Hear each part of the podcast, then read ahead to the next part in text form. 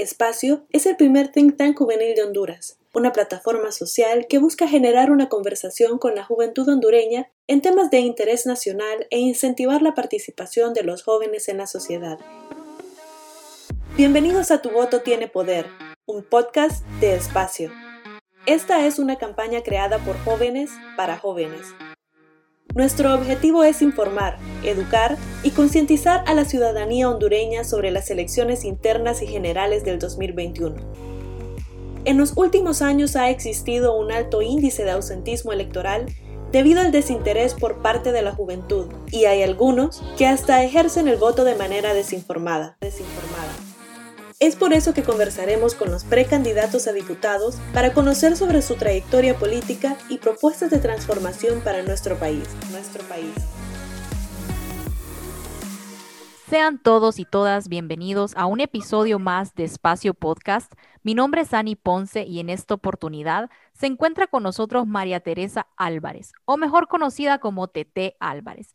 Ella es precandidata a diputada por el departamento de Francisco Morazán con el movimiento Recuperar Honduras por el Partido Liberal. ¿Cómo está, Tete? Hola, hola, gracias Ani, un gusto estar con ustedes. Muchísimas gracias por la invitación. Pues muy contenta, muy cansada, ya es la recta final y a las mujeres siempre nos toca el doble. Así que bueno, cansada, pero ilusionada también de poder hacer algo por Honduras. Con su permiso, vamos a dar inicio a este segmento de preguntas y quisiéramos que nos cuente de usted. Claro, en términos personales, dónde creció, dónde estudió, cómo llegó al mundo político y también de dónde nace su apodo. Bueno, pues eh, fíjate que yo eh, soy la cuarta de cinco hermanos, vengo de un papá costarricense y una mamá hondureña de Ocotepeque y yo crecí en una familia Mm, eh, normal, muy normal, pero también un poco atípica en el sentido que eh, nos han inculcado desde muy chiquitos vivir en Honduras, trabajar por Honduras, amar Honduras y no querer irse de Honduras. sobre todo por mi papá, mi mamá también es una mujer férreamente enamorada de su país, pero digo lo de mi papá porque siendo tico, nunca tuvo eh, como el, ímpetu de decirnos que nos hiciéramos ticos, sino que a todos nos, nos inculcó el amor por Honduras y él se siente hondureño, él tenía la nacionalidad hondureña y Pepe Lobo se la quitó arbitrariamente y simplemente porque criticaba eh, el gobierno. Entonces venimos de una familia que somos amantes de Honduras y eh, como te decía, soy la cuarta de cinco hermanos, estoy casada hace 14 años, casi 15, con Antonio Bendaña. Tengo dos hijos, tengo 38 años, soy arquitecta de interiores y luego de graduada me di cuenta que mi pasión era otra. La arquitectura también me gusta un montón, pero eh, siempre me ha gustado la educación y me he dedicado a la educación familiar y la terapia familiar, he sacado maestrías y certificados en eso y pues me encanta, me encanta lo que hago, me apasiona. Pero mi mamá siempre ha sido una liberal y como te digo, eh, nos han hecho trabajar por Honduras. Entonces, eh, pues todos siempre hemos sido liberales y desde la campaña de Mel Zelaya, que no sé cuántos años tenían ustedes, estaban chiquitingas, pero desde la campaña de Mel Zelaya eh, yo he estado activando dentro del partido y luego ya más, como con más presencia en la campaña de Luis Zelaya, trabajé a nivel nacional y luego durante estos tres años y medio he estado al frente de la Secretaría de la Mujer del Consejo Central Ejecutivo. Y en octubre del año pasado, Luis me pidió que lo acompañara en este proyecto. Fue muy difícil decir que sí, porque eh, yo tenía 37 semanas de embarazo eh, fue, fue un reto decirle que sí, acompañarlo. Y bueno, como anécdota te cuento que primero dije que no y que, que no, que, que, si no me estaban viendo, que tenía gran panza, que, que yo ya iba a tener. Yo tenía el 18 de, de diciembre y yo hablé con él un 27 de octubre. Entonces ya estaba en, la, en lo último. Y, y, bueno, dije que no, Cuando vine a mi casa, mi esposo me dijo que qué era lo que estaba pensando, que yo tenía que decir que sí, que Honduras me necesitaba, que cómo se me ocurría, y mis papás más, no te puedo explicar. Entonces, bueno, entonces dije que sí, después de un montón de llanto y de miedos y de, y de trabas que nos ponemos las mujeres, ¿sabes? Que las mujeres somos nuestra primera piedra de tropiezo, somos nosotras mismas, nuestras inseguridades.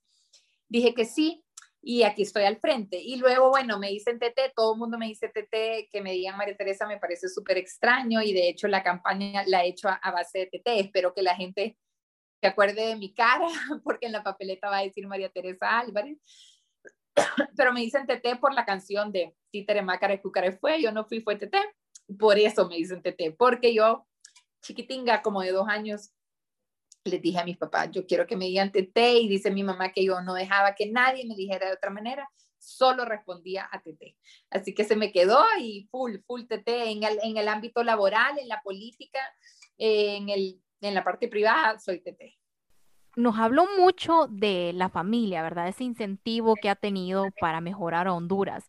Pero ¿cuál fue ese punto o esa motivación, esa fuerza donde usted tomó la decisión de eh, dar el sí, de sí voy a lanzarme a diputado? Mira, la decisión la vengo tomando, eh, o sea, adentro tenía la espinita, como te digo, fue el embarazo lo que me, lo que me hizo como dudar, eh, pero no podemos continuar con esta narcodictadura. No es tanto que sea un mal gobierno, no es tanto que sea un gobierno corrupto, es que estamos en un narcoestado. Y eso me motiva a mí. ¿Por qué? Porque yo quiero que mis hijos crezcan en Honduras, amen Honduras, inviertan en Honduras. Así como crecí yo con esa idea que yo no debo irme de Honduras, eso quiero yo para mis hijos. Y si nosotros continuamos como estamos en este momento, yo soy la primera que no voy a creer que mis hijos regresen. Soy la primera que voy a creer que mis hijos estén fuera y que tengan la oportunidad de desarrollarse en un país donde no sientan miedo. Miedo a vivir, miedo a hablar, miedo a opinar diferente. Y siento que es mi responsabilidad como mamá, te lo digo de verdad, eh, mi mayor empuje son mis hijos. Siento que yo no puedo verlos a la cara y no decirles como, mira, yo luché, yo traté, yo hice, yo quise, y no se pudo, o sí se pudo, pero que sepan, y, sabéis que también al ser varones, mis hijos son varones, siento la grave responsabilidad que vean que las mujeres somos fuertes, que somos poderosas, que somos capaces y que el futuro de Honduras depende de las mujeres. Y eso, eso me ha motivado. Y luego ya como la gota que derramó el paso, ha sido toda la corrupción, el, el, caso Pandora a mí me golpeó muchísimo, ver cómo se iba la Maxi. Sabes que fue un liberal el que introdujo la moción para que la Maxi se retirara. Y yo amo mi partido y darme cuenta que hay malos liberales, liberales que se plegan al poder eh, que está actualmente. Eh, eso también me motivó a, a dar un paso al frente y decirle a las demás personas, como sabes que hay liberales que no somos berenjenas, liberales que estamos dispuestos a respetar nuestros estatutos y nuestros principios. Lo, lo hice por eso y también, como te decía, lo hice por la mujer. Para la mujer estar en un puesto de elección popular es duro, es, es cuesta arriba. Y yo quiero, yo quiero poder que otras mujeres se den cuenta que, podemos, que podemos, que es difícil, pero que podemos. Excelente. Y profundizando un poco más, Tete, ¿qué nos puede comentar sobre las propuestas del partido y movimiento que representa? Bueno, yo estoy muy orgullosa de estar en el movimiento que estoy, ¿verdad? Luis Zelaya lleva tres años y medio siendo verdadera oposición. Yo lo he acompañado, me siento honrada de, de estar a su lado. Y mm, somos el movimiento del lado correcto. Él ha denunciado la corrupción del país, la corrupción que ha habido en el partido de, mm, como te decía, malos liberales. Y mm, Luis lleva propuestas que no son populistas, lleva propuestas que requieren de un verdadero estudio, porque es fácil, es fácil llevar propuestas que te voy a dar techo, que te voy a dar pisos, que te voy a dar la bolsa solidaria, que vamos a dar el bono, pero tenemos que recordar que vamos a recibir un país en quiebra, un país con un Producto Interno Bruto negativo 8.6%, con el triple de la deuda externa, un país donde no hay oportunidades para nadie, eh, más que para unos pocos, ¿verdad? Que son los que los allegados al poder. Entonces es un movimiento que lleva verdaderas propuestas. Luis nos ha pedido a todos que llevemos la propuesta de la generación de empleo. Eso es como nuestro mayor motor, lo que más nos empuja y de la mano la salud y la educación, porque no podemos solamente empujar el empleo cuando no tenemos un nivel de competitividad real con, con la región, o sea, ni siquiera pensar en los países más, más alejados, ¿verdad? O sea, estamos a años luz de Costa Rica, dentro de poco años luz del Salvador, y, y, Honduras siempre se va quedando rezagada. Somos el movimiento Recuperar Honduras, eh, como te digo, orgullosa de pertenecer a él. Luis es un líder que le gusta tener mujeres a su alrededor, le gusta que la mujer sea empoderada, que salga, que dé un paso al frente y se nota montones, eh, ¿verdad? No, nunca te anda como quitando espacio, sino todo lo contrario queriendo que resaltes y que estés al frente. Y pues bueno, y, luego otra, otro requisito que él nos ha pedido es que los que vamos de diputados llevemos propuestas reales, que no sea una candidatura vacía, que no sea una candidatura de canciones, que sea una candidatura pensada, real, que respetemos al electorado. Así que, que eso también me hace sentir orgullosa de pertenecer a Recuperar Honduras. Y hablando de estas propuestas reales, si pudiera destacarnos dos puntos torales de su agenda legislativa para el 2022-2026, ¿cuáles serían? Mira, eh, a mí me gusta apoyar a la mujer. Lo he hecho durante mucho tiempo en mi vida privada, apoyando a la mujer eh, del área rural. Pero yo la propuesta que llevo entonces es el empoderamiento de la mujer a través de tres rutas. El primero, fomentar el empleo femenino. En Honduras no puedes obtener empleo si sos mayor de 35 años, las mujeres. Eh, tenés que ser menor de 35 años y además casi que modelo. Si no, no, no podés. Si querés tener hijos, tampoco. ¿Verdad? O sea, sos mal vista, qué barbaridad, un costo para la empresa, eh, dar el prenatal, postnatal. Eh, entonces, tenemos que lograr impulsar a la empresa, porque esto tampoco se trata de ir a destruir al empresario, sino dar al empresario alternativas para que por lo menos el 40% de sus empleados sean mujeres. La mujer para trabajar, bueno, Actualmente hay, con ETA y OTA se perdieron 400 mil empleos, de los cuales el 90% son mujeres. Entonces, la mujer para trabajar, además de que se fomente el empleo, necesita que alguien le cuide a sus hijos, porque la mujer es la encargada de, la casa, queramos o no queramos, como sea que se quiera ver ahora el progresismo, como sea que se quiera ver, cuando ya estás casada, tenés hijos o no estás casada y tenés hijos, te das cuenta que la responsable de sacar adelante a sus hijos sos vos. Entonces, la mujer necesita apoyo y necesita que el gobierno le dé guarderías dignas, donde no solamente sea ir a depositar a tus hijos, sino que se trabaje en las conexiones neuronales de esos niños, que son los primeros mil días de vida, para que luego cuando ingresen al preescolar lleven un avance verdadero, que puedan estar bien alimentados. Pues sabes que aquí en Honduras el, el 70% de los niños que ingresan al sistema escolar tienen un alto grado de desnutrición ya solo eso nos pone en una desventaja tremenda eh, para la educación en los otros países. Entonces, en las guarderías. En tercer punto, el apoyo al microemprendimiento. El microemprendimiento, el 90% es liderado por las mujeres. Basta con ir al Bazar del SAO para que te des cuenta de esta, estadista, de esta estadística. Y em, la mujer necesita acceso al crédito. Actualmente no hay ningún ente financiero que te preste dinero a un plazo flexible, no solo largo plazo, sino un plazo flexible con una baja tasa de interés, la más baja del mercado.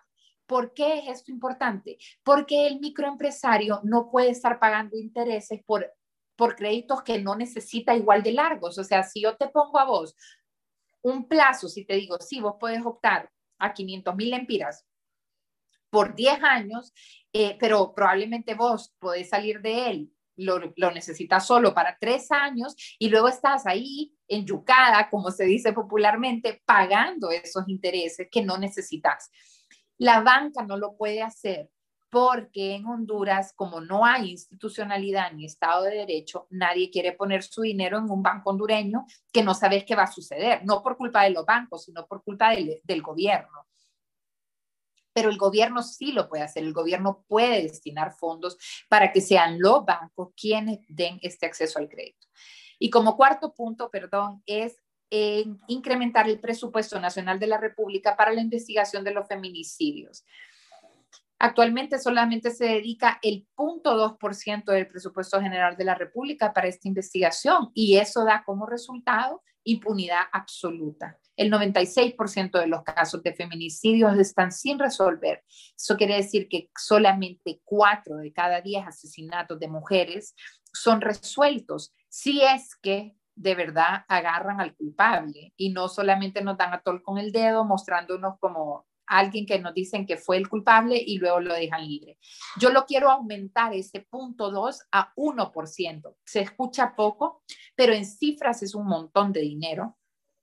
Y con esto podríamos realmente independizar la Fiscalía de la Mujer y así podrían ellos realizar eh, las investigaciones necesarias. Y luego, como para toda la población, eh, llevo lo de apoyar el regreso de la Maxi, que no podría ser la Maxi, la Maxi como la Maxi, sino queremos que venga la Sisi, que era lo que se quería, una, un órgano que de verdad tenga dientes para luchar contra la impunidad que hay en el país y en la derogación del Código Penal. Y hablando sobre juventud, ¿cuál es su opinión sobre el ausentismo electoral y la desconfianza que existe en la juventud hondureña? Bueno, lo, más importante es que los jóvenes, los, jóvenes tienen que darse cuenta que si ellos no van a votar y, que esto eh, es algo que no lo pensamos mucho, fíjate, porque casi siempre decimos como, ay, no, si de todas maneras va a haber fraude. ¿Qué importa que yo vaya a votar si va a haber fraude? En la medida en que yo voy a votar, en la medida en que vamos a votar masivamente, el fraude es menos probable el fraude se imposibilita aún más.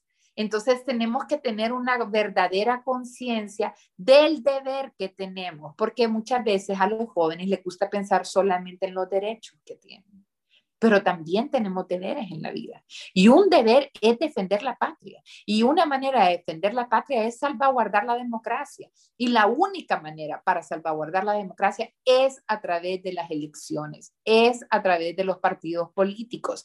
No hay otra manera de llegar a salvar el país que a través del poder político. Sí, los movimientos sociales son importantes. Sí, son importantes como veedores de ese poder político, pero es el poder político quien decide las, eh, las decisiones que va a tomar el país. Si los jóvenes no salen a votar, van a salir los corruptos a votar. Van a salir ellos y van a quedar los narcos, van a quedar los lavadores de activos, van a quedar los pandoros, van a quedar los que han saqueado el Estado, van a quedar los que se han robado el trans, que tienen eh, la osadía de ir eh, nuevamente en una planilla de diputados. Van a quedar aquellos que se robaron el seguro social, van a quedar los que dieron 42 millones de dólares de buena fe en media hora para la compra de hospitales móviles. Esos son los que van a quedar. tenemos que tener una claridad mental que si yo no voto, voto a otra. Vota a otro. Yo no puedo dejar mi voto en blanco. Y sabes que el otro día leía en Twitter, alguien ponía, como si no querés ir a votar, por lo menos anda, votá y le haces caras feas a los nacionalistas y arruinas la papeleta. Yo me ponía a pensar como, bueno, realmente el joven de verdad, de verdad que tiene que meter cabeza. O sea, vos vas ahí, le pintas bigotes y haces un voto nulo. ¿A quién le importa? ¿Quién lo ve? Los tres representantes de mesas electorales. Después, ¿quién más lo va a ver? A nadie le importa eso. Vos tenés que votar y tenés que hacer que tu voto valga. Y vos tenés que investigar quiénes son las personas que van a cargo de elección popular y, y dependiendo de eso, tomar tus decisiones. Pero no, podés, y no podemos tener una, una cultura de como, ay, a mí qué me importa, ay, es igual que dan los demás, ay, yo no creo en la política. Es la política la que te tiene sin trabajo, es la mala política la que te tiene sin vacuna, es la mala política la que tiene a Honduras sumergida en una pobreza nunca antes vista. Entonces tenemos los jóvenes y yo, pues como te decía al principio, seré joven de corazón, ya no soy considerada dentro de la juventud de Honduras, donde la juventud de Honduras eh, es 23.5 años más o menos. Somos una población joven. Si ustedes no votan, entonces ¿quién va a votar? Los viejos corruptos. Es momento que demos un paso al frente, es un momento que no tengamos pereza el domingo. ¿Cuánto rato te lleva a votar? No sé si ustedes han ido a votar alguna vez o si esta es su primera vez eh, ejerciendo el voto pero te tarda 20 minutos ir a votar. No, no más, 20 minutos. Entras, te buscan lo que se tarda en buscarte en un libro.